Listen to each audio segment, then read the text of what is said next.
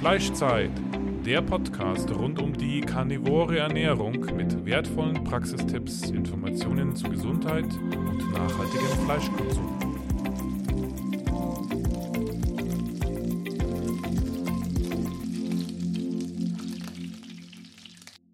Herzlich willkommen zu einer weiteren Folge des Fleischzeit-Podcasts. Wir haben heute Elias Gutwiss. Ich glaube, man spricht es Gutwiss aus, oder? Ja. Ja, zu Gast. Und zwar, ich hatte dich ja schon vorgestellt, ich habe dir schon einen Beitrag gewidmet, beziehungsweise deinem Buch. Das Vielen ne- Dank. Ja, genau. Das heißt Homo carnivorus und ist also wirklich sehr, sehr umfassend. Ich bin sogar noch nicht einmal durch mit dem Buch. Ich bin jetzt bei der Hälfte angelangt, aber die erste Hälfte hat mir schon so gut gefallen, dass ich gesagt habe, wir müssen unbedingt einen Podcast machen. Und ähm, genau, aber zunächst, jeder hat natürlich auch seine Geschichte und die Frage ist, wie du zu diesem äh, Buch gekommen bist und auch was du vielleicht beruflich machst. Vielleicht könntest du dich mal kurz vorstellen. Ja, erstmal vielen Dank, Andrea, dass ich, dass du mich eingeladen hast, äh, dass ich hier sein darf. Und genau, gerne fange ich mal an, etwas über mich zu berichten. Vielleicht fange ich damit an, dass ich mich neun Jahre vegan ernährt habe. Das fing an 2009. Ähm, da müsste ich ungefähr 15 Jahre alt gewesen sein. Und ja, da war das Ganze noch relativ unbekannt. Genau, und ich war auch äh, ja, sehr interessiert, auch an ernährungswissenschaftlichen Fragen, habe mich dann da informiert, natürlich jetzt im Nachhinein äh, sehr einseitig und ich habe jetzt auch keine peer-reviewte Fachliteratur selber gelesen damals, sondern eher sowas wie Blogs und solche Geschichten. Genau, und im Laufe der Zeit ähm, ja, war ich dann immer weniger vom Veganismus überzeugt, habe den aber noch länger dann weiterhin praktiziert, habe allerdings zunehmend äh, gastrointestinale Beschwerden entwickelt und auch Nahrungsmittelunverträglichkeiten. Wahrscheinlich hing das beides auch miteinander zusammen. Und ja, ich will da jetzt nicht zu äh, weit ins Detail gehen, aber im Endeffekt habe ich den Veganismus dann aufgegeben, was auch eine sehr schwere Entscheidung war, da das natürlich im Laufe der Zeit mit meiner Identität verwachsen ist. Und genau, in der Zwischenzeit äh, wurde ich dann volljährig, dann habe ich studiert, ähm, Philosophie studiert, auch mit einem Schwerpunkt auf Wissenschaftstheorie. Das äh, Buch ist teilweise auch wissenschaftstheoretisch geprägt, wenn man so will, äh, ja, Wissenschaftsmethodologie. Grundsätzlich ähm, Fragen wie, was ist die sogenannte epistemische Qualität von Aussagen? Episteme kommt aus dem altgriechischen Wissen und bedeutet letztendlich nichts anderes als, ja, was ist der Wahrheitsgehalt von Aussagen oder äh, was, also jetzt im Studienkontext, was sagt jetzt eine Studie tatsächlich objektiv aus? Und ähm, da sind natürlich dann die Methoden entscheidend. Ähm, welches Studiendesign gewählt wurde, welche Teilnehmergruppe, welche Teilnehmerzahl, welche Auswertungsverfahren und solche Geschichten. Das interessiert mich ähm, tatsächlich am ehesten. Und beruflich bin ich tatsächlich auch noch im wissenschaftlichen Kontext. Ähm, ich habe ein, ja, wenn man so will, wissenschaftsfokussiertes äh, Schreibunternehmen und habe auch äh, ja, mehrere Jahre als Ghostwriter gearbeitet, arbeite auch derzeit ähm, selber noch als Ghostwriter, bin jetzt aber primär in so Management-Geschichten tätig, äh, einfach aus äh, aufgrund der hohen Nachfrage und aus äh, zeitlichen Restriktionen heraus. Genau, das ist so der ganz grobe Ablauf. Ähm, wenn das nicht vollständig war, frag gerne nochmal nach. Wie alt bist du? Wie alt bin ich? Da muss ich kurz überlegen. Ich wurde jetzt leider 30. Ah, okay. Also, Ja. Aber doch, ja, also ähm, ich muss wirklich sagen, du hast dich wirklich in diese Studien ganz schön reingefuchst. Also ähm, ähm, ich weiß nicht, wie viele, du hast ja gesagt, es sind 500 Studien oder sowas. Ja, ich du da- glaub mehr. Und Mhm. wie lange hat denn diese ganze Zeit gedauert eigentlich, die du dich da ähm, damit beschäftigt hast? Ich meine, wie viele Jahre hast du dich damit beschäftigt, bis du gesagt hast, jetzt schreibe ich ein Buch? Du hast es ja vorher irgendwie schon im, wahrscheinlich äh, im Hinterkopf gehabt, beziehungsweise schon irgendwie notiert immer wieder, weil, ja. Genau, also ja, ich glaube, das sind, äh, ich weiß nicht mehr, wie viele es genau sind, vielleicht 530 Studien oder sowas. Ich habe natürlich weitaus mehr gelesen. Ich habe noch nicht alle reingepackt, auch nicht alle, die äh, Fleischkonsum plausibilisieren. Ich habe dann geguckt, wie ist das Studiendesign, will ich das jetzt wirklich als Steckenpferd nehmen? Oder ich habe auch ähm, am Anfang des Buches sieht man ein paar veganen Studien, die ich nenne, quasi die Steckenpferde äh, oft äh, des Veganismus, die habe ich dann dekonstruiert. Ich habe natürlich nicht jede einzelne vegan oder Fleisch oder weiß ich nicht was Studie, das ist ja gar nicht realistisch, dann wäre das Buch wahrscheinlich dreimal so lang geworden. Aber ähm, um auch tatsächlich deine Frage zu beantworten, also ich sag mal, ähm, ich bin jetzt sechs Jahre nicht mehr vegan, ungefähr, ähm, und habe natürlich in der Zeit mich schon damit auseinandergesetzt, Studien identifiziert, Podcasts gehört. Und äh, wenn ich Podcasts höre und Studien genannt werden, das ist ja oft im englischsprachigen Raum glücklicherweise so, ähm, ich weiß nicht, wie oft ihr hier Namen nennt, aber ich kann ja mal ein paar Namen nennen, die mir gefallen, zum Beispiel Sean Baker, Paul Saladino vor allem äh, in dem Podcast, da gibt es dann immer schön die Studien oder auch in deren Bücher. Und dann habe ich mir das schon immer gern angeguckt, weil ich mir selber ein Bild davon machen wollte. Ähm, das entmystifiziert diese ganze Geschichte auch oft. Ich will jetzt nicht zu viel schwafeln, aber ich weiß noch, das erste Mal, wo ich eine ähm, Studie gelesen habe, da war ich aber noch Veganer und auch ziemlich jung, wahrscheinlich 16 oder so oder nicht mal. Und dann habe ich das gelesen und dachte mir, wow, das ist ja wirklich spektakulär unüberzeugend, weil es halt so viele Restriktionen gibt. Das war eine Beobachtungsstudie, die und die Teilnehmerzahl in dem und dem Land. Und dann können es ja tausend Faktoren geben, die das Ergebnis beeinflussen. Und dann dachte ich mir, wow, und auf der Grundlage werden jetzt groß Thesen verfasst in den Medien. Äh, da war ich schon ein bisschen so disillusioniert ähm, und dementsprechend auch immer dann eigentlich die ganzen Jahre hinweg ziemlich interessiert an dieser ganzen Geschichte. Und ähm, ja, dann habe ich halt weiter Material gesammelt. Ich habe tatsächlich mehrere, ja, so Kurzbücher auch über meine vegane Geschichte geschrieben und dann nie veröffentlicht. Ich, ich schreibe mir gerne immer Sachen von der Seele. Das ist auch so ein bisschen Selbsttherapie. Ich schreibe immer gern zu einem Thema und dann ist das für mich abgeschlossen. Dann habe ich das für mich so geordnet, bin für mich zu einer Konklusion gekommen und kann das so ein bisschen beiseite legen. Ich habe es natürlich noch im Kopf, aber ich musste zum Beispiel, also natürlich befasse ich mich noch nebenbei mit dem Thema und wenn es neue Studien gibt, also wirklich dann kurz jetzt gerade veröffentlicht, dann schaue ich mir das gerne an und das Studiendesign und so weiter und so fort. Aber ich beschäftige mich jetzt auch gar nicht mehr so den ganzen Tag äh, mit diesem Thema. Äh, naja, ich habe das immer gesammelt, dann mehrere, wie gesagt, Texte verfasst, dann das dann nochmal von neuem angefangen und dann quasi von A bis Z alles runtergeschrieben, was ich für mich persönlich als relevant erachte und wo ich auch persönlich ähm, denke, ich möchte, dass das meine Freunde wissen und meine Familie und meine zukünftigen Kinder. Das ist äh, quasi so ein Buch von A bis Z. Das war, also das ist natürlich nicht vollständig, nicht annähernd, aber das so die, die, die Eckpfeiler von dem, die ich für wichtig halte und deswegen auch dieses wissenschaftstheoretische Kapitel, weil ich eben wirklich möchte, ähm, oder das wäre zumindest schön, wenn die Leute das lesen und sich dann ermächtigt fühlen, ah, vielleicht gucke ich mir auch mal die Methode der Studie an und mhm. gucke mir nicht nur an, okay, was kommt da jetzt raus, welcher Studie glaub, welcher Studie glaube ich jetzt, dass man dieses, diesen Glaubenaspekt, Glaubensaspekt minimiert, äh, dass man dann einfach selber guckt ob man persönlich davon überzeugt ist. Und es gibt ja manche Studien, ähm, manche Studien, die zum Beispiel zum Befund kommen, das wird auch im Buch äh, thematisiert, dass zum Beispiel ähm, der Konsum tierischer Produkte, also es ist auch nur eine Beobacht Beobachtungsstudie, dass das mit äh, kardiovaskulären gesundheitlichen Vorteilen assoziiert ist. Und, ich, und diese Studie überzeugt viele Leute. Und ich muss sagen, aus rein wissenschaftstheoretischer Perspektive, obwohl ich überzeugt bin, dass das Endergebnis stimmt, finde ich das Studiendesign nicht so überzeugend. Und ja, das ist auch interessant, das einfach mal sich anzuschauen, ganz nüchtern. Ähm, und es gibt sicher Leute, die finden das überzeugend und vielleicht auch Leute, die das Buch lesen und denken, ach ja, gut, Elias, ich finde es eigentlich schon ganz überzeugend. Oder vielleicht eine andere Studie, die ich dann wieder überzeugender finde, finden die wieder weniger überzeugend. Also das ist, ähm, das habe ich schon versucht, so ein bisschen äh, da auch zu vermitteln. Mhm, mhm. Okay, ja, also über das Studiendesign ähm, wollte ich jetzt heute nicht zu tief okay. reingehen, mhm. obwohl du natürlich vollkommen recht hast, diese Umfragestudien und so weiter. Das, also wir beleuchten das auch in unserem Buch und du auch in deinem Buch. Und ich habe, glaube ich, auch fünf Artikel darüber, was es für, für mhm. Studienarten gibt.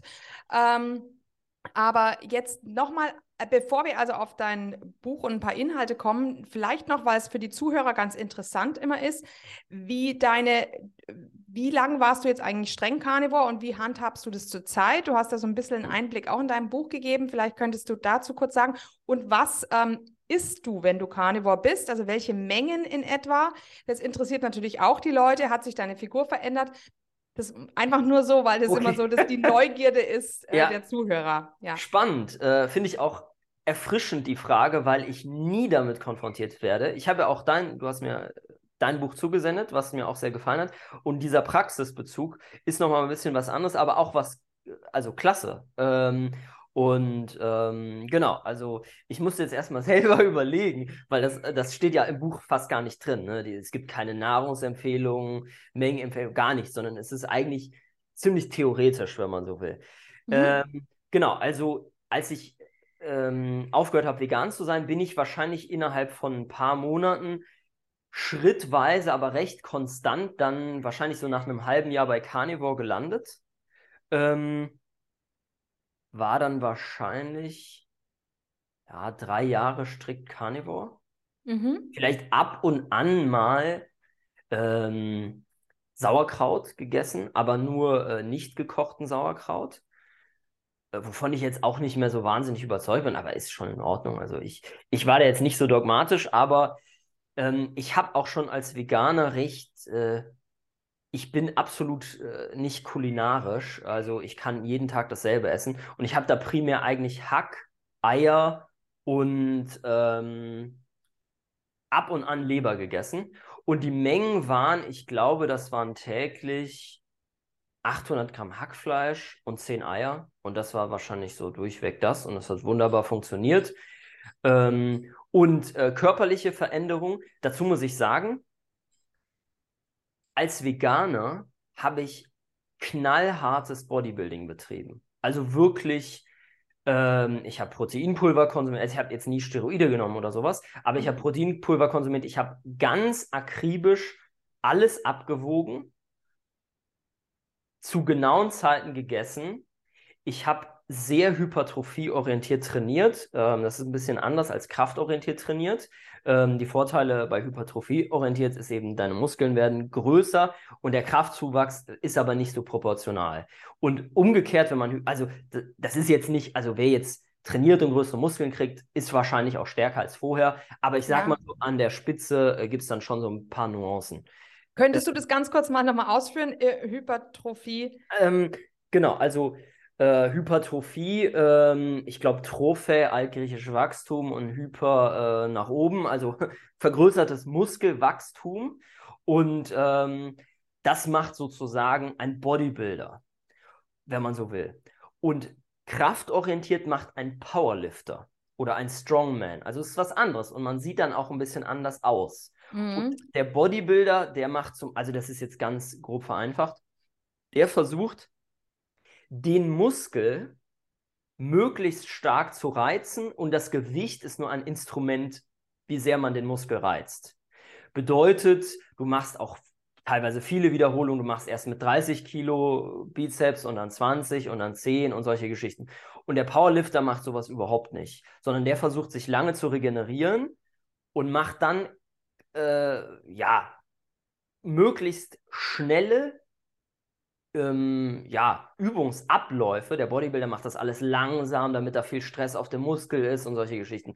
Und der Bodybuilder, äh, der Powerlifter versucht eben explosiv Kraft zu entwickeln. Also hebt das Gewicht schnell, auch isoliert den Muskel nicht, jetzt nur den Bizeps, sondern das sind dann Muskelketten meistens. Und der geht auch nicht äh, zur Muskelerschöpfung und der Bodybuilder versucht eigentlich die maximale Muskelerschöpfung zu erzeugen.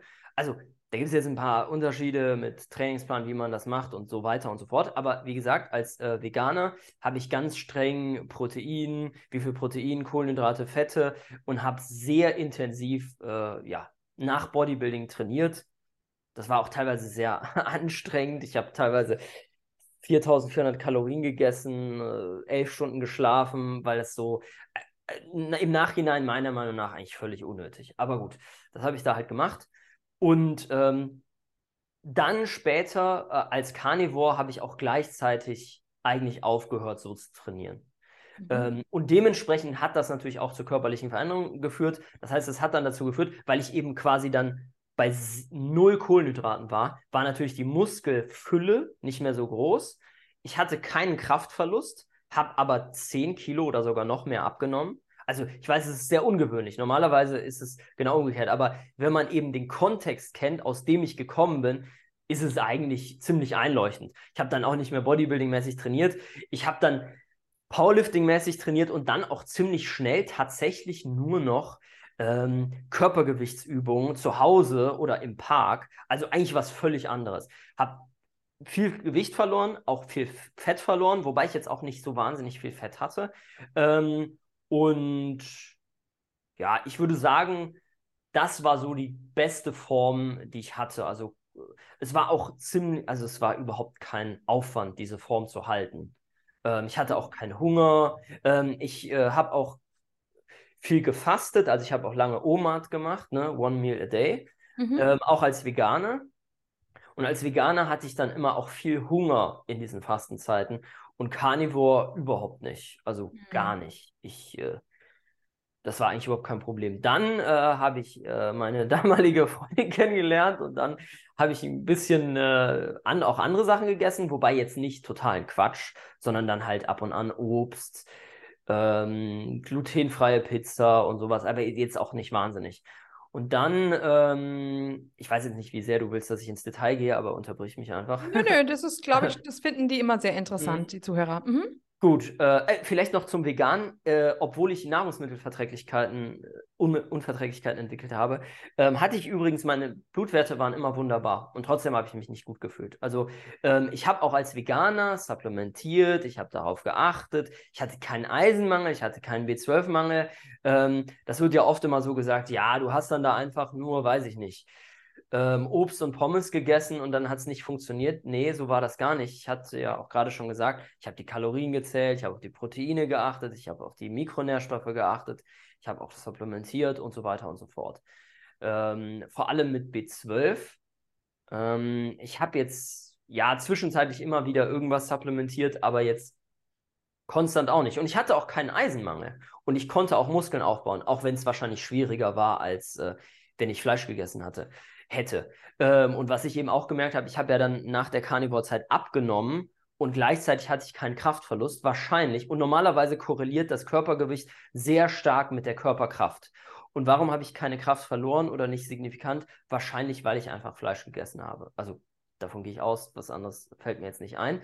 Naja, dann ähm, dann später habe ich viel Obst gegessen auch, also eigentlich Carnivore plus Obst mhm. und muss sagen, dass dadurch mein Körperfettanteil auf jeden Fall deutlich gestiegen ist. Also äh, auch nach wie vor, äh, ich bin jetzt nicht bei der Form, äh, die ich da zu meinen reinen äh, Carnivore-Zeiten hatte. Also ähm, wenn ich das mal so salopp sagen darf, also nach meinem Empfinden bin ich wirklich fett. also so schlimm ist das jetzt nicht. Also mein Freund hat sich auch nicht beschwert.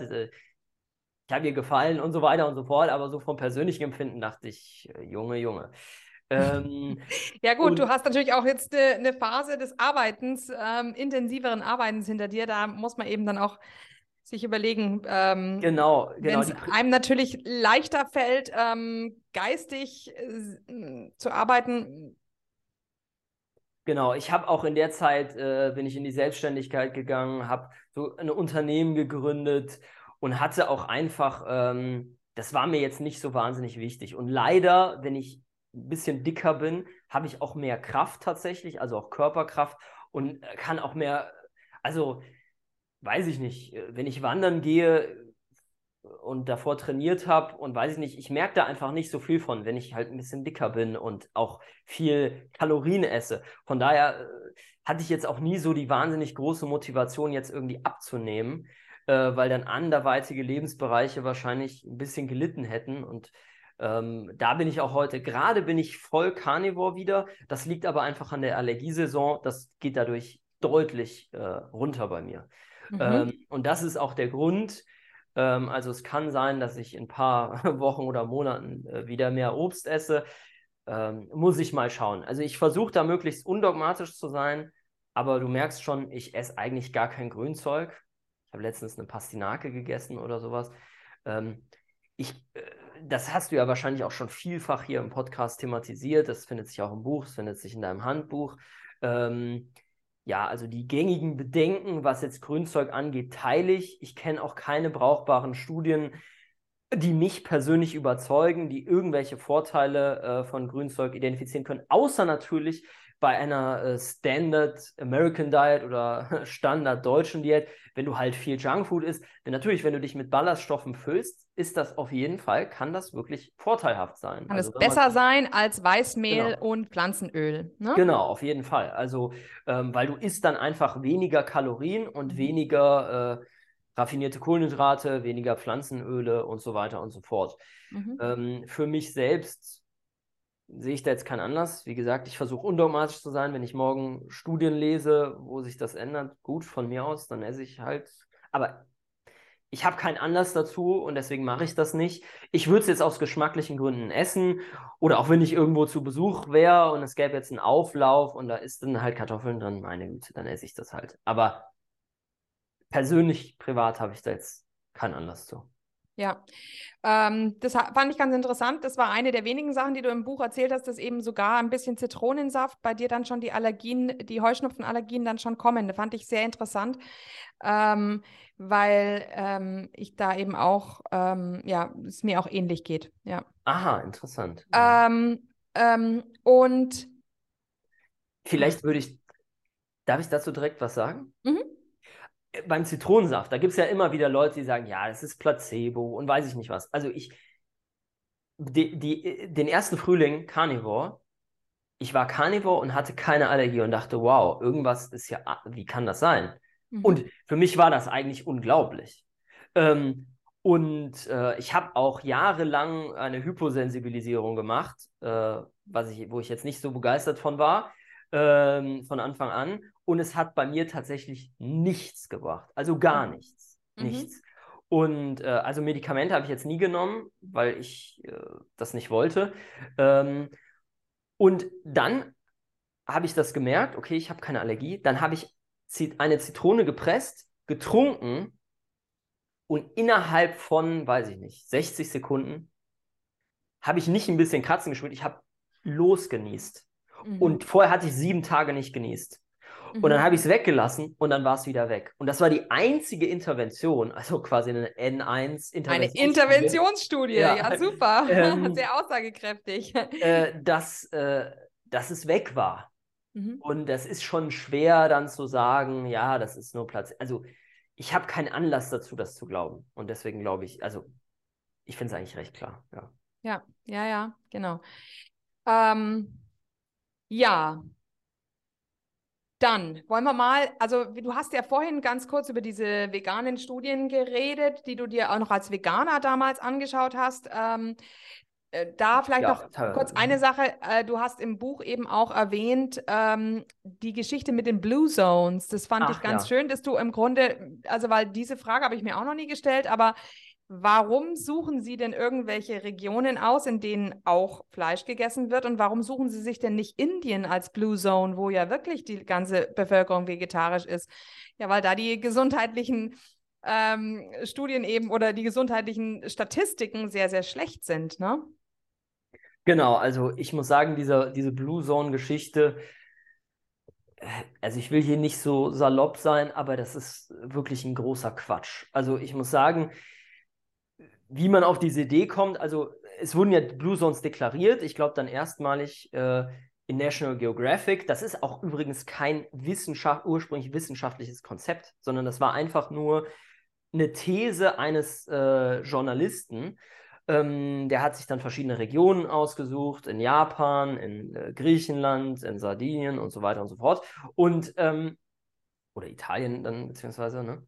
Ähm, ja, und äh, da war dann die Behauptung, es gäbe bestimmte Parameter und das würde diese Menschen auszeichnen und aus diesem Grund äh, würden die wohl länger leben. Was natürlich schon allein bei jedem Statistiker äh, ganz viel Unbehagen auslösen würde, weil das natürlich einfach nur eine Beobachtung ist und keine, keine kausalen Schlüsse erlaubt. Aber dann noch ähm, wurde das vielfach äh, behauptet, ja, das liegt am, äh, weil die wenig Fleisch essen.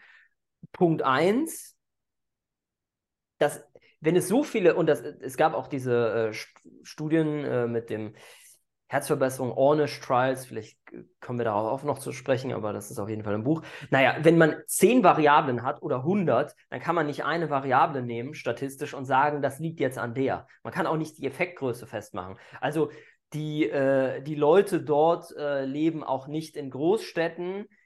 Äh, übrigens sind diese Regionen oft auch ärmer, was auch interessant ist. Es gab übrigens eine Studie, die hat dann festgestellt, die Anzahl an Leuten, die über 100 Jahre alt werden, korreliert stark damit, wie gut oder schlecht die Bürokratie ist. Und seine These war, die behaupten dann einfach nur so alt zu werden. Aber das ist wieder ein anderes Thema. Also auch das, da gibt es so viele Nuancen, äh, die man da berücksichtigen muss. Die, wohnen, die sind in sozialen Kontexten, weniger Stress und so weiter und so fort. Und man kann auch streng genommen nicht sagen, das liegt an all dem, weil, es man, weil man es de facto nicht weiß. Also wenn man jetzt wirklich mal so ganz, ganz, ganz, ganz streng methodologisch rangeht, dann könnte es auch sein, dass es am Wasser liegt und an nichts anderem. Man weiß es eben nicht, wenn man diese Faktoren nicht isoliert betrachtet. Das wurde auch nicht gemacht. Der zweite Punkt ist, und das ist dann auch nochmal, dass man sich die Frage stellt, was ist hier eigentlich los? In den Regionen wird belegtermaßen nicht weniger, sondern mehr Fleisch gegessen. Also das kommt auf die Absurdität auch noch drauf. Es gab sogar Studien, ich glaube 1992 oder sowas, dann in Japan, äh, bei genau dieser Insel, dass diese Menschen mehr tierisches Protein konsumieren. Und bei dieser einen, äh, bei der einen südamerikanischen Region ähm, auch, dass die mehr tierisches Protein konsumieren. Auch mehr Bohnen und solche Geschichten als jetzt andere. Aber also die die kausale These war nicht zu stützen mit dieser Beobachtung und dann war auch noch die Beobachtung einfach falsch. Mhm. Oder, also ich weiß nicht, ob diese, ich will jetzt nicht zu polemisch sein, aber ich weiß nicht, ob diese Menschen überhaupt wirklich mal in diesen Regionen waren. Also ich habe auch teilweise griechische Abstammung. Also, also wenig Fleisch wird da nicht gegessen und meiner Erfahrung nach wird auch in Sardinien nicht wenig Fleisch gegessen. Äh, Im Gegenteil, also ich frage mich, wie man auf solche Ideen kommt. Und dass das dann immer wieder wiederholt wird in den Medien. Ähm, äh, gut, da gibt es auch ein Kapitel zu. Ähm, da, ja. da bist du, glaube ich, auch noch nicht. Nee, aber ähm, ich, ich, ich kann es ja. mir natürlich, ich weiß, mhm. weiß natürlich schon, da geht es um die, die Hintergründe, warum dieses Ganze so propagiert wird, ne? Was, wer im Hintergrund die Faden, die Fäden ähm, zieht oder. Genau, das und natürlich auch einfach, äh, das ist aber, glaube ich, schon am Anfang des Buches, ähm, dass man den, die, die veröffentlichte Meinung und auch Darstellung nicht verwechseln darf mit dem, erstens, was in der Wissenschaft selbst passiert mhm. und natürlich auch nicht, was die Realität ist. Also was in diesen Re Redaktionen, wie nochmal, ich will nicht zu polemisch sein, aber da sitzen halt dann Germanistik-Bachelorstudenten und die suchen sich dann irgendwelche Ernährungsstudien aus. Oder weiß ich nicht was. Das ist jetzt ein ganz polemisches Beispiel, aber de facto und tatsächlich habe ich auch familiär Medienhintergrund und ich weiß, wie das da zustande kommt. Ich kenne auch Leute, die Arte-Dokus schreiben und solche Geschichten und ich weiß, das ist nicht unvoreingenommen. Das sind mhm. halt Menschen, die schreiben da was und auch die Auswahl an Experten. Es wird ja auch oft gesagt, ich hatte einen Kommentar unter meinem YouTube-Video, wo das Buch äh, vorgestellt wird oder wo ich äh, die militante Veganerin adressiert habe. Mhm. Ähm, ich will jetzt nicht zu viel ramblen, aber das sage ich vielleicht noch. Ähm, da hat jemand gesagt, ähm, ja, ich vertraue lieber meinem Arzt als dir. Und dann denke ich mir, welchem Arzt? zehn Ärzte haben zwölf Meinungen, so heißt ja auch äh, sinngemäß ein Kapitel, mhm. äh, zehn äh, Wissenschaftler haben zwölf Meinungen und zu Lebenszeiten haben, haben die 20 Meinungen oder noch mehr. Also warum glaubst du jetzt dem Arzt und dem nicht? Also zu jeder These, egal wie absurd sie ist, findest du Leute, Professor, Doktor so und so, die das vertreten. Also das kann kein Kriterium sein. Und ja. ähm, auch historisch gesehen, tut mir leid, äh, kann das kein Kriterium sein, weil dann hättest du auch im 18. Jahrhundert Aderlass machen müssen. Ne? Ja, also. ja, ja. Und zumal wir das ja oft genug von Ärzten hören, dass sie ja im Grunde bezüglich Ernährungslehre überhaupt gar nichts lernen. Also mhm. Also das heißt, da können sie auch eigentlich nicht viel ähm, an, an, an Wissen rausziehen, außer das, was ihnen einfach nur gesagt wird, was sie weitergeben sollen. Ähm, genau. Ja, ja, und was ich eben ganz interessant fand, ich ähm, ich bin nämlich auch mal von Zuhörern gebeten worden, mal eine Folge übers Cholesterin zu machen. Und ähm, habe das also noch bisher noch nicht zustande gebracht. Ich habe zwar mal angefangen, so ein bisschen was rauszuschreiben, aber es kommt immer wieder irgendwas dazwischen. Und jetzt habe ich mich natürlich riesig gefreut, dass du das Thema Cholesterin wirklich ganz schön gut aufgebaut hat, hast. Also das letzte, was ich nur geschrieben hatte, glaube ich mal, war das mit dem Autismus, mit dem Zusammenhang in einem, vor kurzem in einem Artikel, das also wirklich, äh, dass man weiß, dass Autisten wirklich weniger Cholesterin im Hirn haben, dass sie auch geringe Cholesterinspiegel haben und wenn man ihnen Cholesterin als Nahrungsergänzungsmittel gibt, dann wird ihr Autismus besser. Also das fand ich schon Ach. mal ganz interessant. Ja, ja. Das, äh, diese drei, diese die... drei, ja, die habe ich auf meinem, ich schicke dir dann den Artikel, ah, die ja. habe ich verlinkt ja. auf meinem. Mhm. Genau, also diese, diese drei Sachen. Und trotzdem, also ich meine, gut, viele sagen, Impf Impfungen sind die Ursache für Autismus. Äh, kann natürlich auch sein, kann ja vieles multifaktoriell und so weiter sein. Oder das kann ja auch dann die Folge sein, dass vielleicht kein Cholesterin eingelagert werden kann, wer weiß. Also, ähm, aber zumindest diese drei Sachen fand ich unheimlich interessant. Und dann hatten wir auch irgendwann mal, ich glaube, das hast du jetzt auch mit erwähnt, mit der Gewaltbereitschaft und Cholesterin. Ja, ja. ja? Mhm. Da gibt es also auch. Ähm, genau, also das ist. Ja Genau, das ist generell ähm, Menschen, die auch impulsiv sind, gewaltbereit und auch suizidal. Und äh, was auch spannend ist, ähm, also es gibt ja diese ganzen Statin-Studien, also Statine äh, senken den Cholesterinwert. Und dann gibt es natürlich Statin-Studien, die sind oft äh, von der ähm, Pharmaindustrie finanziert. Und ja, manchmal gibt es dann da auch ein paar Ungereimtheiten.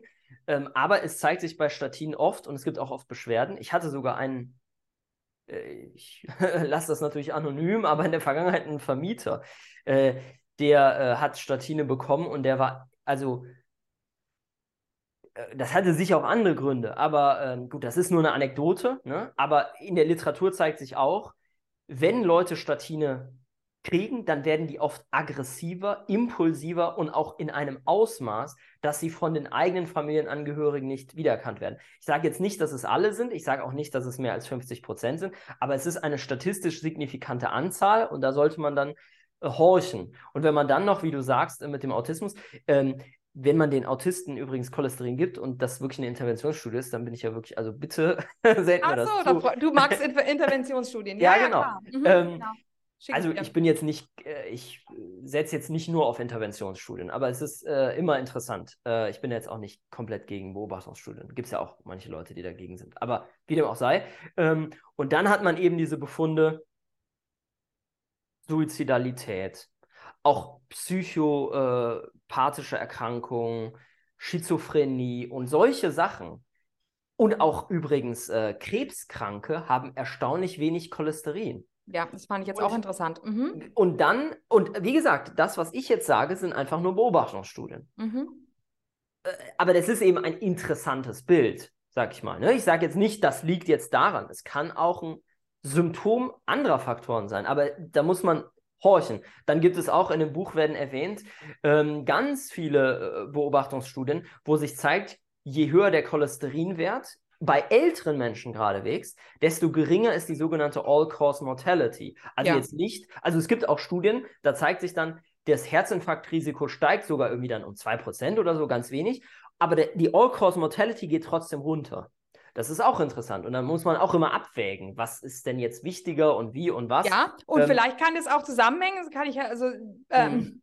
sehr gut nachvollziehen. Ich meine, die äl etwas älteren Generationen, also die jetzt gerade so am Sterben sind, wo wir jetzt die Herzinfarkte ja eben dann statistisch feststellen, die sind natürlich auch noch mit ähm, teilweise mit mehr tierischen Fetten aufgewachsen. Und ähm, das heißt also, es kann sein, dass die dadurch eben dass sie mehr tierische Fette äh, zu sich nehmen, höhere Cholesterinspiegel haben. Aber, also wenn sie zum Beispiel sagen, ich mag mein Schnitzel nur in Butterschmalz gebacken, ähm, aber natürlich, ähm, wenn die natürlich noch ihren, jeden Nachmittag ihren Kuchen essen, ähm, dann ähm, kann es natürlich auch zum Herzinfarkt führen. Also das ist ja, das ist ja immer das Problem, dass man immer das Fleisch für das verantwortlich macht, was die Kohlenhydrate oft anrichten oder eben die Pflanzenöle, wie wir im im letzten Podcast gehört haben ähm, über die Linolsäure. Ja.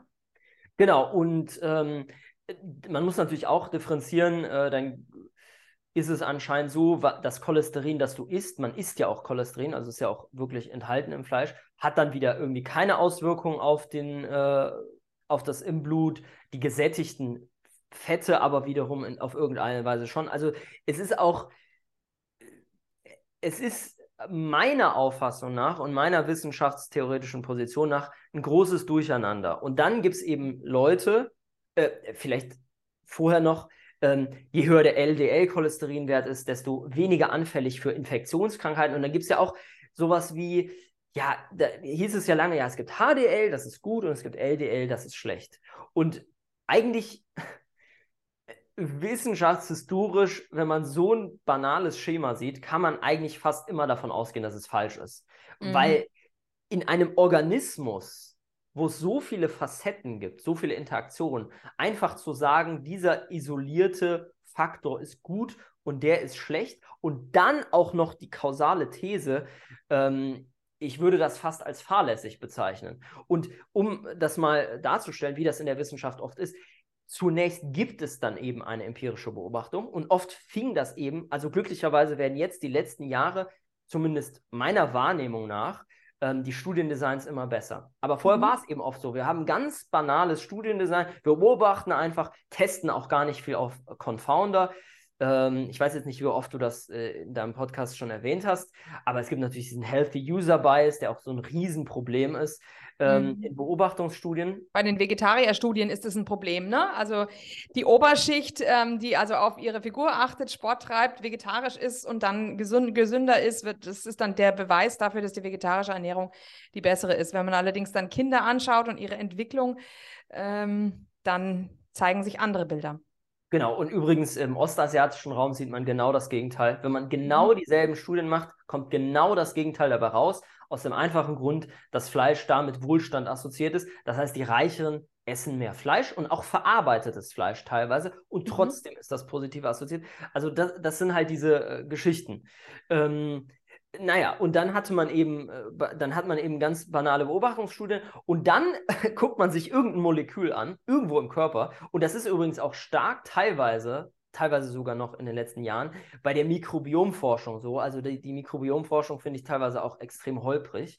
Ja. Ähm, und äh, ja, da wird sich dann eine Sache darauf fokussiert und gesagt, daran liegt das jetzt. Und dann wird sich verrannt, meiner Meinung nach, in so kausalen Erklärungen, und dann können wir über LDL reden und Oxidated LDL und den Carrier des Ganzen im Blut und all diese Sachen. Und dann haben wir diese wunderbaren theoretischen Konstrukte und dann brauchst du halt nur einen empirischen Befund, wo das wieder alles in sich zusammenbricht, weil es Gedankenkonstrukte sind. Ich will jetzt hier nicht zu das einfach abfertigen, aber deswegen bin ich persönlich auch aufgrund meiner wissenschaftstheoretischen Position, wenn man so will, und auch im Buch wird das ja kommuniziert, ich bin eher ein Freund davon, von eigentlich ganz simplen empirischen Studien.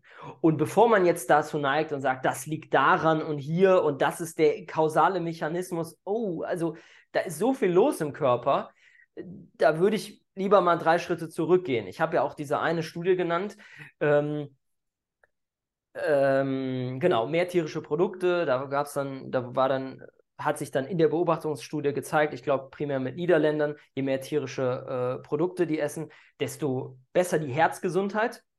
Und dann hat man eben gesagt, okay, in tierischen Fetten, genau, das war genau vor allem äh, tierische, tierischer Fettkonsum, ist Vitamin K2 drin.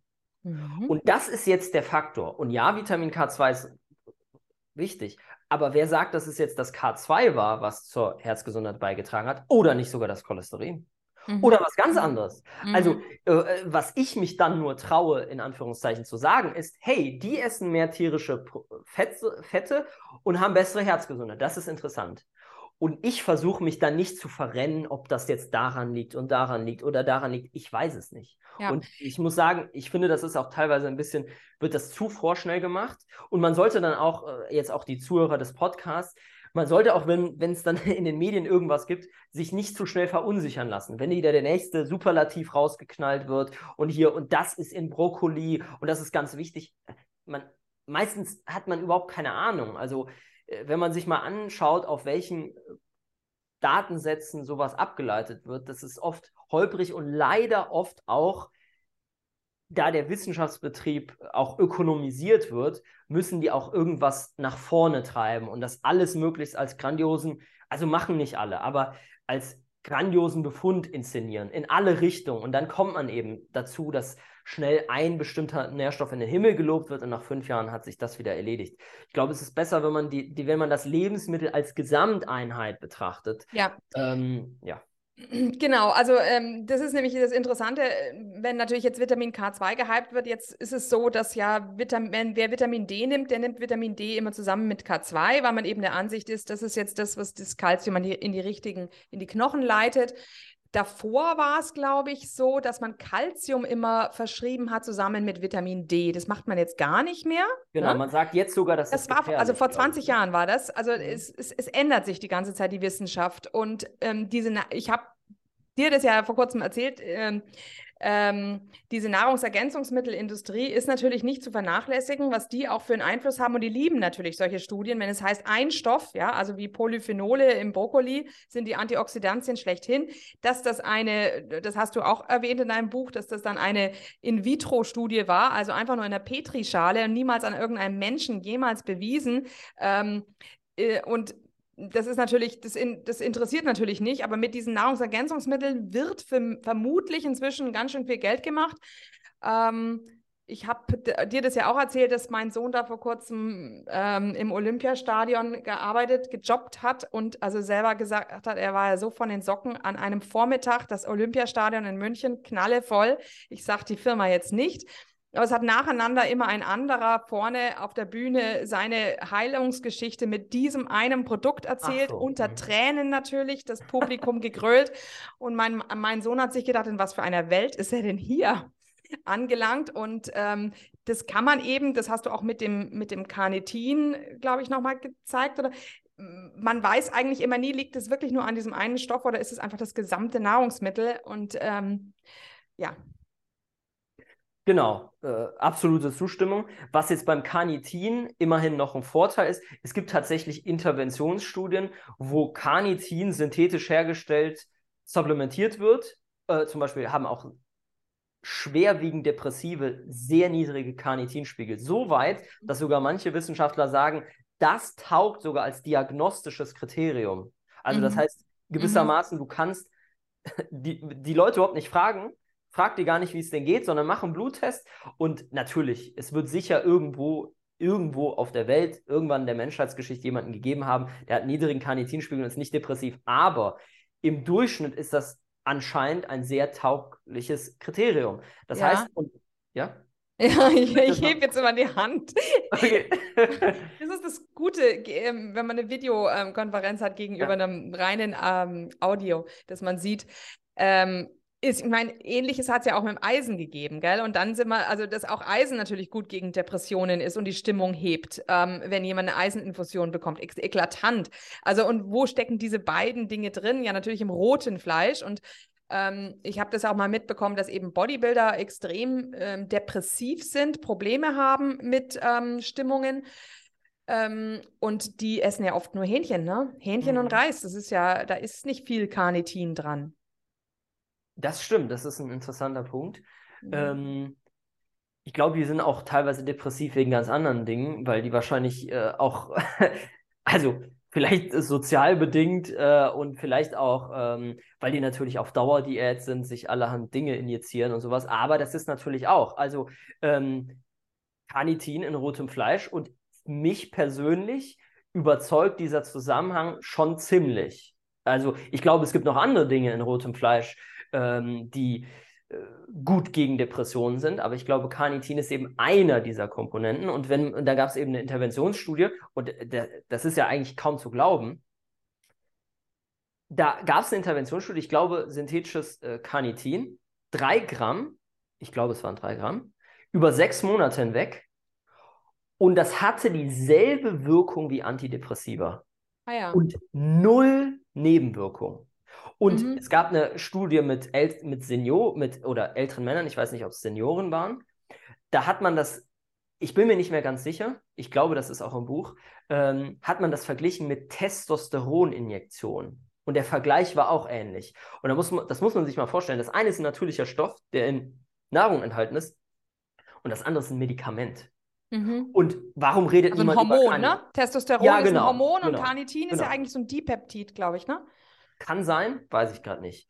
Ähm, äh, genau, aber äh, genau, Antidepressivum ist eben auch ein klares Medikament. Und da könnte man wieder auch sagen, gut, die Supplement-Industrie verdient Geld, aber die Pharmaindustrie verdient natürlich noch mehr Geld. Äh, da sieht, merkt man dann auch schnell, äh, worüber dann öffentlich äh, besonders berichtet wird. Also, äh, wenn man zum Arzt geht, es gibt auch so eine Studie übrigens mit Sport, dass Sport auch Wirkung haben kann wie Antidepressiva. Und wenn du zum Arzt gehst und sagst, ich bin depressiv, das ist das Erste, was er fragt, ist sicher nicht, wie viel rotes Fleisch isst du und wie viel Sport machst du. Und das wären eigentlich die ersten beiden Fragen, mhm. die man stellen müsste, weil auch, eigentlich gilt ja im, äh, in der Medizin, man versucht natürlich erstmal die nicht invasiven Maßnahmen zu machen und nicht erst Antidepressivum und das und das und das. Und wenn das alles nicht funktioniert, ja, dann gucken wir mal so bei alternativen Geschichten in Anführungszeichen. Aber es wäre ja viel naheliegender, erstmal das zu probieren, wo nicht viele Nebenwirkungen zu erwarten, sondern vielleicht sogar eher positive äh, Facetten, weil eben kein, es gibt die Kosten-Nutzen-Risikorechnung ist wunderbar. Mhm. Ähm, naja. Ja, und ähm, jetzt nochmal, um das mit dem Cholesterin ein bisschen mhm. ähm, nochmal ja. abzurunden. Nee, nee, aber war ja jetzt total interessant. Ähm, und ich glaube, ich habe auch mitgemacht beim Abschweifen. Ja. Ähm, auf alle Fälle ähm, dass es ja auch eine antientzündliche Wirkung hat. hat. Ähm, ähm, und dass man gerade, wenn man eben auch ähm, im Krankenhaus ist, zum Beispiel irgendeine Wundheilung ähm, äh, vor sich geht, dass dann der Cholesterinspiegel auf natürliche Art und Weise steigt, sodass man also auch daraus schließen kann, dass das ähm, Cholesterin eben auch ähm, antientzündlich ist. Genau, und es ist ja auch ein äh, lebensnotwendiger äh, Nährstoff. Und es gibt auch äh, andere Facetten.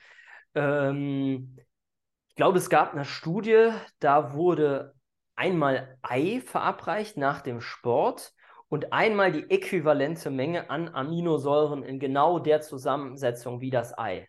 Mhm. Und äh, um eben dann zu sagen, okay, liegt das jetzt an den, an den Proteinen und an den Aminosäuren im Ei oder ist das Ei irgendwie, ist da noch mehr? Und die, ich glaube, es war so, dass die Proteinbiosynthese beim Ei dann noch stärker war. Und daraus wurde geschlossen, dass es, am, dass es Cholesterin war. Kann natürlich auch was anderes sein, was im Ei drin ist. Aber ähm, das ist eben, ja, das ist, ähm, meiner Meinung nach gibt es viele Indizien. Ich glaube, es gab ja also auch zuletzt äh, 2020 oder sowas, ähm, ist auch im Buch, dass auch zunehmend Empfehlungen sagen, okay, wie viel Cholesterin ihr esst, es gibt kein Limit für Ei, Käse und solche Geschichten, weil es keine ausreichenden Indizien dafür gibt, ähm, mit qualitativ hochwertigem Studiendesign, dass das irgendwie ein Problem ist. Und ich muss sagen, äh, um jetzt mal zum Praxisbezug äh, wieder zurückzukommen,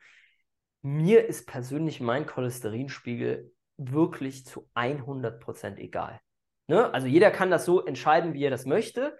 Ähm, was ich in der Literatur sehe, ist sogar eher, ähm, das hat auch, glaube ich, äh, Malhotra, das ist der Nachname äh, eines ziemlich bekannten Arztes, der auch viel zu Cholesterin und solchen Sachen forscht. Der meinte mhm. auch selber. Asim äh, heißt der mit Vornamen, glaube ich, gell? Asim oder so. Asim Malhotra. Ah, kann, ich weiß es leider gerade nicht. Mhm. Ähm, dass er teilweise darauf achtet, dass sein Cholesterinspiegel nicht zu niedrig ist. Ja, ja, ich ja. Muss, und ich muss sagen, ich, äh, ich, mu ich muss dazu aber auch sagen, ähm, du bist da ja, glaube ich, ganz ein, äh, eingefuchst mit, äh, was man alles messen kann und solche und machst vielleicht, ähm, weiß nicht, vielleicht misst du auch deinen Blutzucker. Ich weiß nicht, ich glaube, ich habe da mal beim Podcast was gehört. Und ich muss sagen, ich, also wie gesagt, ich sage nicht, dass die Leute das so machen sollen wie ich, äh, aber ich persönlich messe sowas gar nicht. Ich muss mhm. sagen, ich mache das wirklich ganz trivial.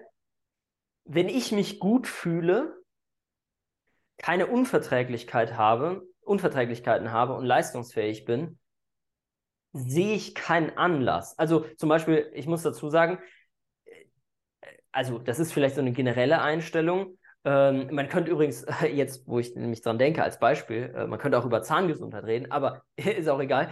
Das letzte Mal vom Zahnarzt, beim Zahnarzt war ich vor sieben Jahren und davor war ich dann einmal beim Zahnarzt, weil ich dachte, gut, ich muss doch mal zum Zahnarzt gehen. Davor war ich auch fünf Jahre nicht beim Zahnarzt und er meinte, ich habe die besten Zähne überhaupt. Also kein Karies, nichts. Und jetzt äh, stelle ich mir halt auch die Frage, warum soll ich Also ich persönlich handhabe das so. Ja. Warum soll ich jetzt drei, vier, fünf Bluttests im Jahr machen, wenn ich keinen Anlass dazu habe? Genauso wie ich nicht zum Zahnarzt gehe, wenn ich keinen Anlass dazu habe. Ja, ja, genau. Also ich gehe zum Beispiel jetzt auch nicht mehr zum Frauenarzt ähm, und zum Zahnarzt eigentlich auch nicht. Ich war nur vor kurzem da, weil es im Grunde hier im Dorf kennt sich jeder jeden und ich habe mir dann schlechtes Gewissen gehabt, weil ich mich schon lange nicht mehr blicken lassen. Aber das Lustige war ja auch, dass sie mich auch gefragt haben, ob ich nicht zwischenzeitlich bei irgendeinem anderen war zur Zahnsteinentfernung. genau. Aber ähm, ähm, ich mache das. Es ist natürlich so, dass manche Leute ja Carnivore mit Carnivore starten, die viele gesundheitliche Probleme haben und die ähm, die ist noch nicht, wo sich das alles nicht einspielt. Und in dem Falle ist es für mich unheimlich wichtig, die Blutwerte zu sehen und zu vergleichen. Also auch ähm, bei mir, ich werde jetzt äh, demnächst wieder Blutwerte machen äh, und das jetzt mal vergleichen ähm, aus der Lion-Diät heraus. Und vorher war es eben einfach nur Dirty Carnivore. Ähm, Was heißt Dirty Carnivore?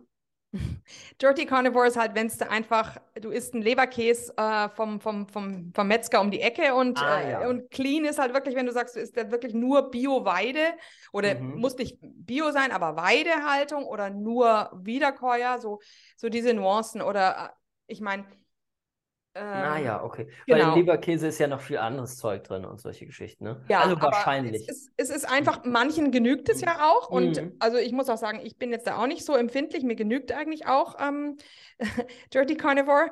Ähm, und ich bin auch nicht immer da äh, absolut 100% konsequent. Ähm, aber eben bei manchen Leuten, die wirklich Probleme haben, da ist es dann ähm, schon wichtiger. Und auch jetzt dieses Omega-3 zu Omega-6-Verhältnis ist es schon unheimlich interessant. Ähm, allerdings ist es wahrscheinlich auch eine Momentaufnahme, da haben wir schon mal drüber geredet. Aber ähm, genau, also zumindest das, das, das verstehe ich auch, dass man da nicht ähm, zum Arzt geht, wenn man eben Aber, eigentlich nichts hat.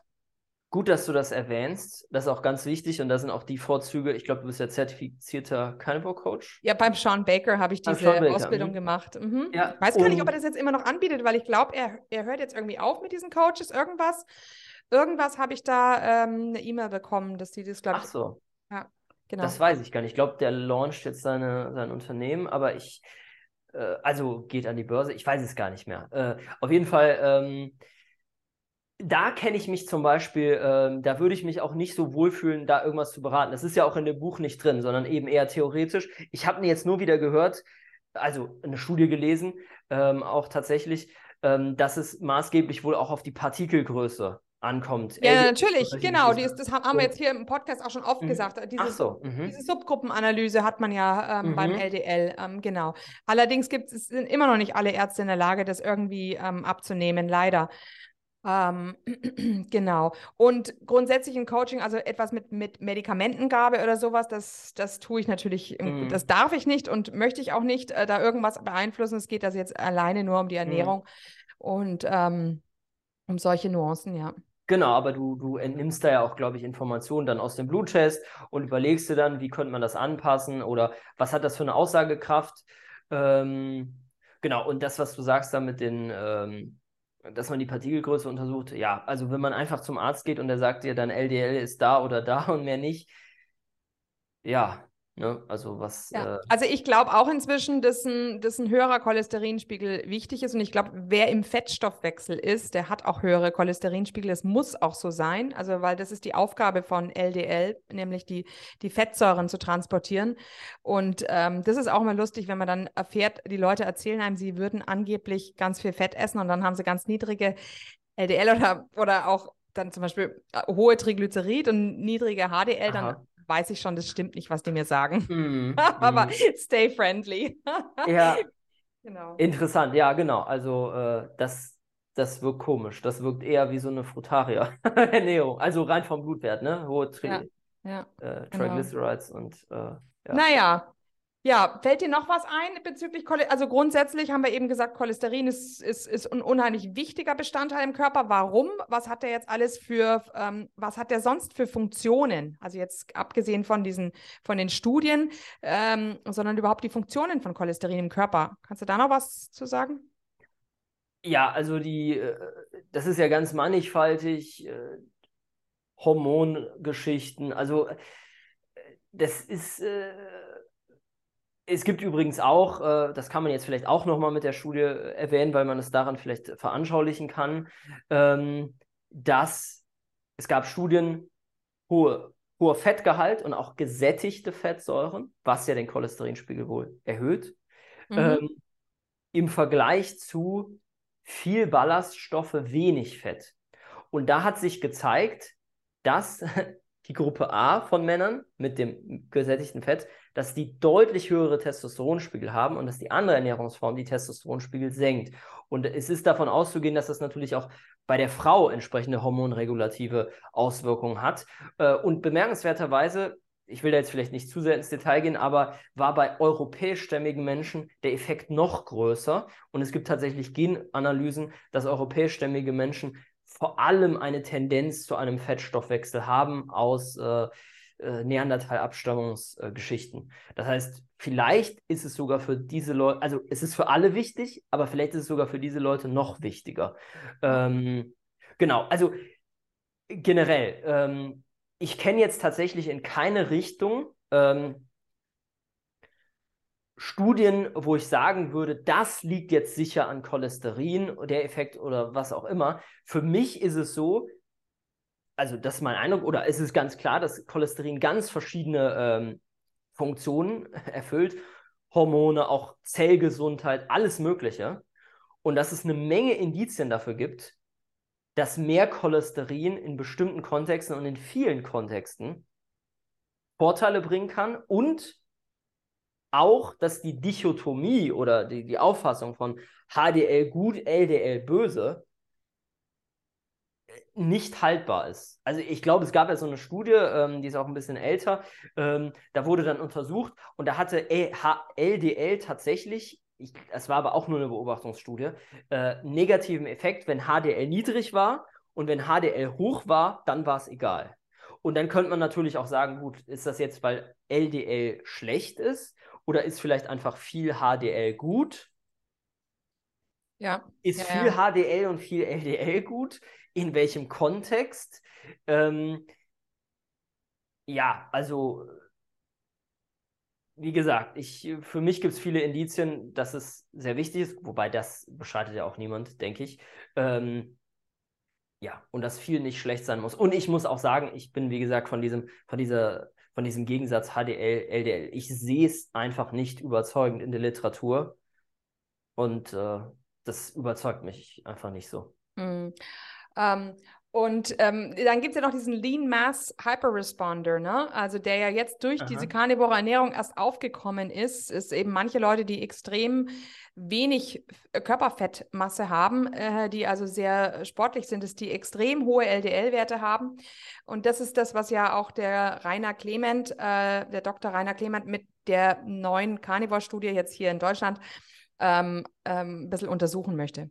Kannst du mir das mal schicken? Ich kenne auch den Namen. Zu meiner Schande muss ich gestehen, gar nicht. Ach so. Ich, ja, ich bewege mich auch nur. Das ist auch ein Beitrag, mhm, den ich mhm. gemacht habe und du äh, kannst da gerne mitmachen. Wäre toll. Bis September, also nochmal, ja genau, an alle Zuhörer, die da vielleicht auch schon dabei waren. Also der Rainer Clement bräuchte eure Blutwerte von vor Carnivore und eure Blutwerte bei Carnivore, wobei ihr so zwei, drei Monate Carnivore sein solltet. Und das Ganze, er nimmt also die Blutwerte an bis September, hat er gesagt. Ich weiß jetzt nicht, ob bis, wenn er jetzt September sagt, müssen wir ja Ende September fast machen. Ähm, ja, aber also, da dürfen, ja, ist jetzt aber mhm. nicht nur für Lean Mass Hyperresponders, weil nach meiner Obstkur die letzten Jahre bin ich kein Lean Mass. Genau, nee, nee, grundsätzlich ähm, ähm, ähm, alle ähm, Blutwerte, ja. Mhm. Mhm. Interessant.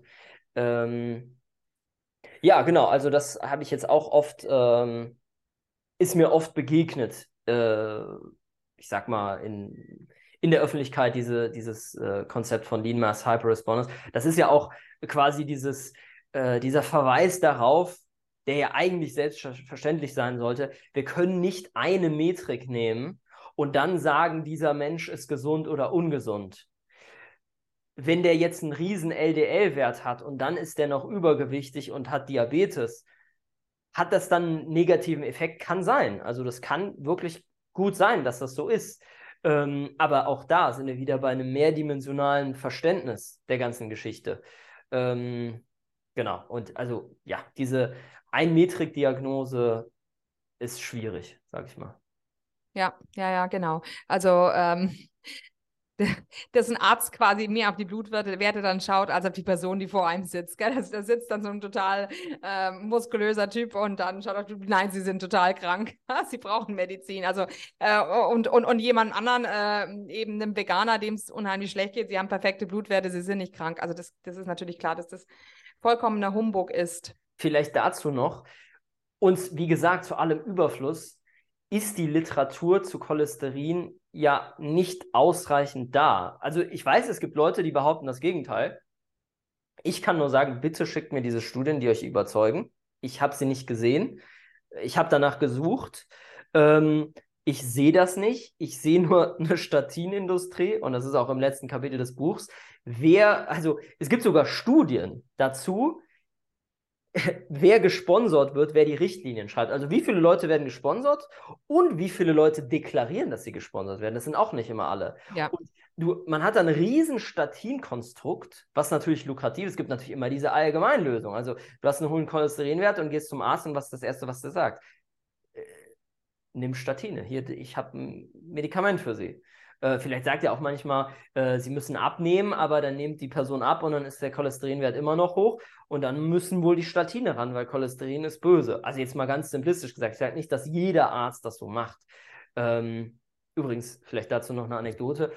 Äh, der Lebenspartner meiner Tante, die auch international äh, renommierte Ärztin ist und auch Professorin, ähm, ihr Lebenspartner ist wahrscheinlich so der wird mir jetzt wahrscheinlich widersprechen, wenn er das sehen würde, der sieht das aber sicher nicht, ähm, ist wahrscheinlich so eine der Onkologie-Koryphäen äh, in Deutschland. Ähm, ne? Also Krebsforschung. Und ich sage nicht, dass man das so machen soll, aber der isst halt jeden Tag Schweine, Schweinefleisch und trinkt Bier. Also da sieht man, wie ernst der das nimmt. Aber gut, das ist nur eine Anekdote. Das heißt nichts, ein Arzt hat keine Aussagekraft. Vielleicht hat er auch komplett Unrecht. Aber ähm, ja. das ist vielleicht mal eine lustige Anekdote. Ja. Ja, ja, also ich finde es auch ganz interessant. Es wird zwar ganz, ganz oft gesagt, dass Krebs eben mit Übergewicht korreliert, aber was mir eigentlich auch auffällt, so in der Umgebung, ist, dass ich oft das Gefühl habe, die Übergewichtigen, die bekommen Diabetes, aber hm, so, so hagere, die bekommen dann Krebs. Und ich, also ich kann mir das nur so erklären. Ich meine, ich habe ja einen Laien, ähm, von meinem laienhaften Hintergrund.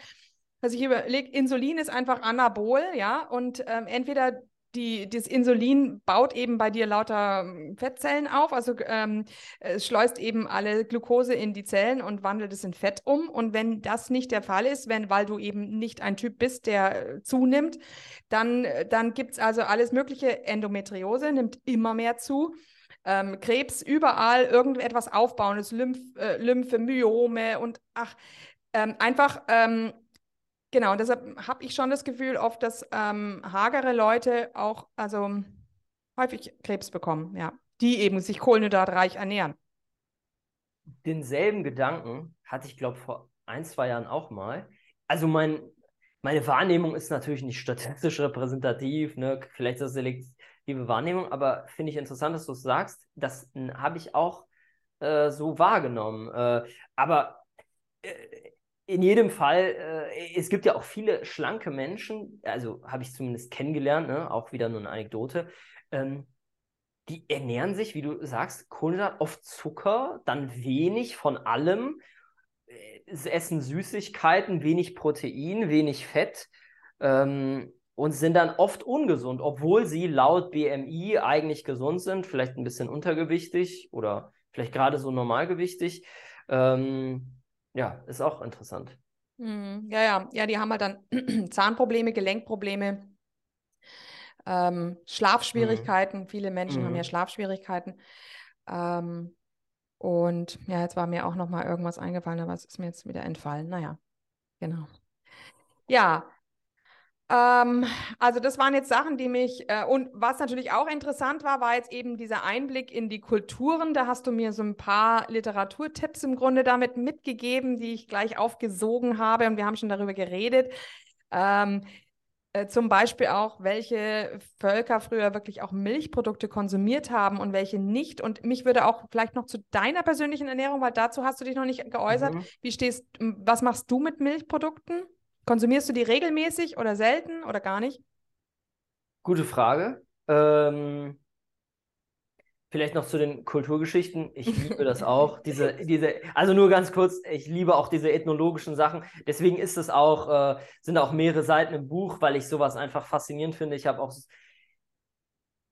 sehr viel antike Literatur gelesen, also äh, auch generell diese ganze anthropologische Geschichte. Ähm, ach, ich muss sagen, ich, ich finde es herrlich. Manche Leute finden es langweilig, aber äh, naja, gut zu den Milchprodukten. Ich muss sagen, also ich habe als Kind ja wahrscheinlich schon Milchprodukte konsumiert, vielleicht auch überdurchschnittlich, weiß ich jetzt nicht. Ähm, ich konsumiere eigentlich fast nie Milchprodukte.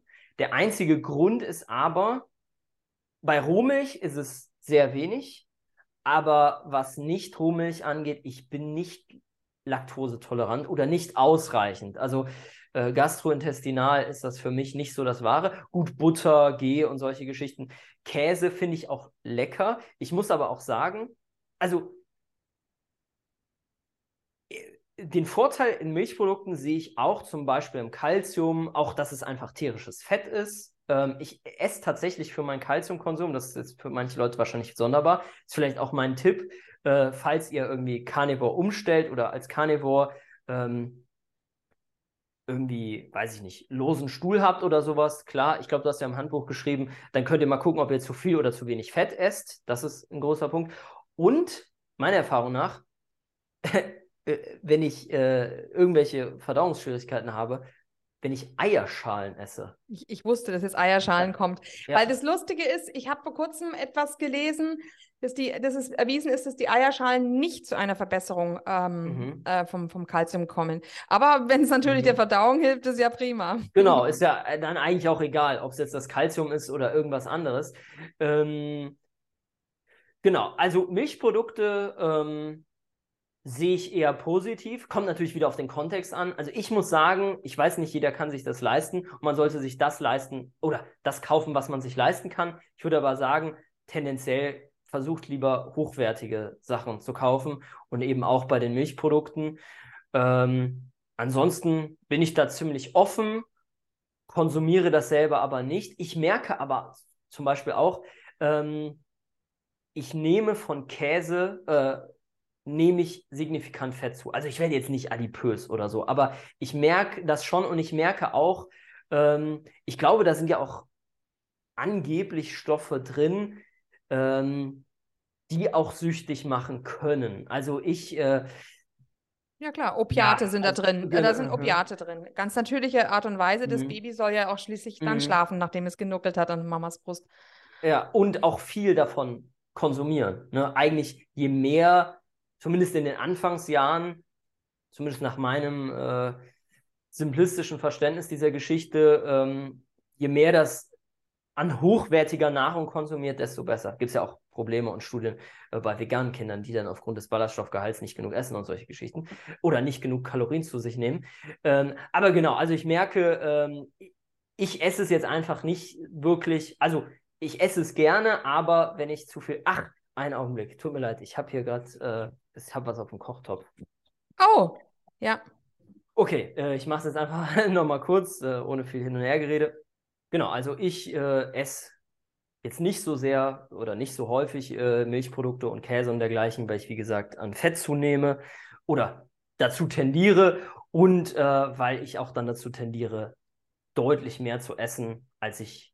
Es gibt ja manche Leute, die müssen vom Naturell her essen die eher viel, manche wenig. Deswegen für Leute, die vielleicht vom Naturell eher wenig essen, sind Milchprodukte wunderbar, auch um den Hunger zu stimulieren und solche Geschichten.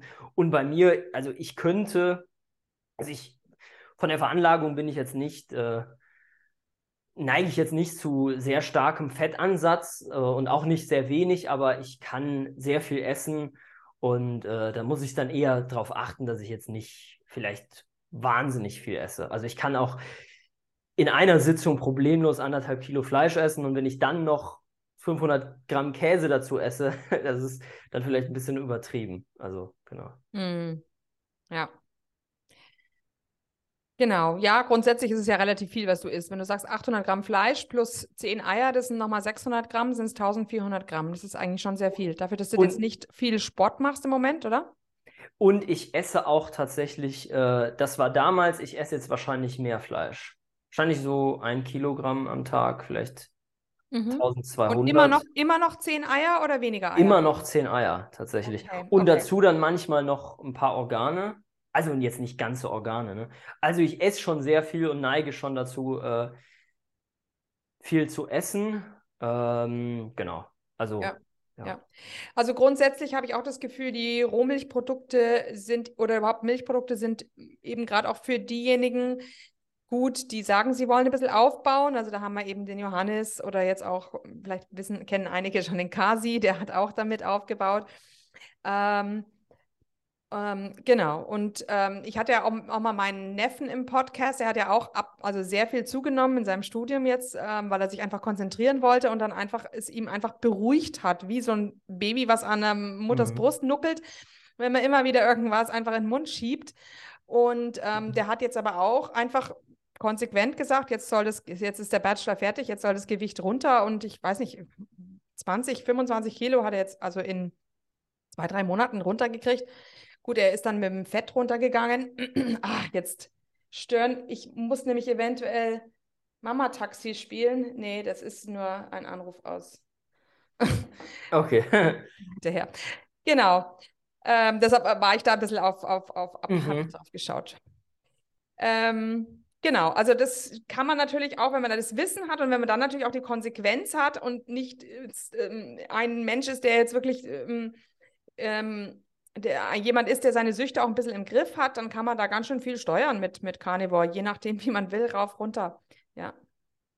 Auf jeden Fall. Beim Fett muss ich persönlich immer aufpassen, wenn ich zu wenig, also wenn ich zu wenig Fett esse und dann zu früh am Tag esse, kann ich nicht abends nicht schlafen, weil ich Hunger habe. Das heißt, ich muss dann entweder tatsächlich leider, das heißt ja, dass das nicht so gut ist, ich kenne mich da jetzt mit der Literatur nicht so gut aus, muss, muss ich dann spät essen, damit ich eben gesättigt schlafen kann. Oder ich muss eben dann auch äh, mehr Fett essen, sonst kriege ich äh, häufiger Schlafprobleme. Aber deswegen esse ich halt meistens, schraube ich das Fett ungern äh, zu tief runter. Mhm, Aber da ist auch jeder anders. Also es gibt Leute, äh, die können schlafen wie ein Baby äh, in allen möglichen Umständen. Man muss einfach gucken, wie du schon sagst, das so manipulieren oder modifizieren, wie es zu einem passt und dann eben auch zu dem Ziel, äh, das man erreichen will. Ja, ja, genau. Na gut, du, wir quatschen, glaube ich, jetzt schon über eine Stunde und wollen die Zuhörer natürlich nicht allzu sehr strapazieren, aber ähm, man kann also jetzt, you can deep dive, ähm, nee, dive deep into this stuff oder wie sagen die immer, I'm- you can get down the rabbit hole. Also wenn man sich euer Buch anschafft oder dein Buch anschafft, Entschuldige, dann ähm, kann man da noch tiefer in die ganze Materie einsteigen und ähm, Genau, also war jetzt toll, dass wir uns überhaupt kennengelernt haben. Wir wussten nichts voneinander und ähm, das Interview mit Jasmin Kosobeck hat, ähm, hat dir mich gezeigt und so kamen wir jetzt in Kontakt und ähm, es geht eben darum, die ja, möglichst viele Leute zu erreichen mit möglichst viel äh, verschiedener Literatur, die vielleicht auch andere verschiedene Leute anspricht. Und äh, wir sammeln einfach auch, auch, je mehr wir sammeln können an Informationen, umso besser, ähm, damit wir eben auch, ähm, ja, da einfach die ganze Community etwas wächst. Und ich habe dich natürlich auch schon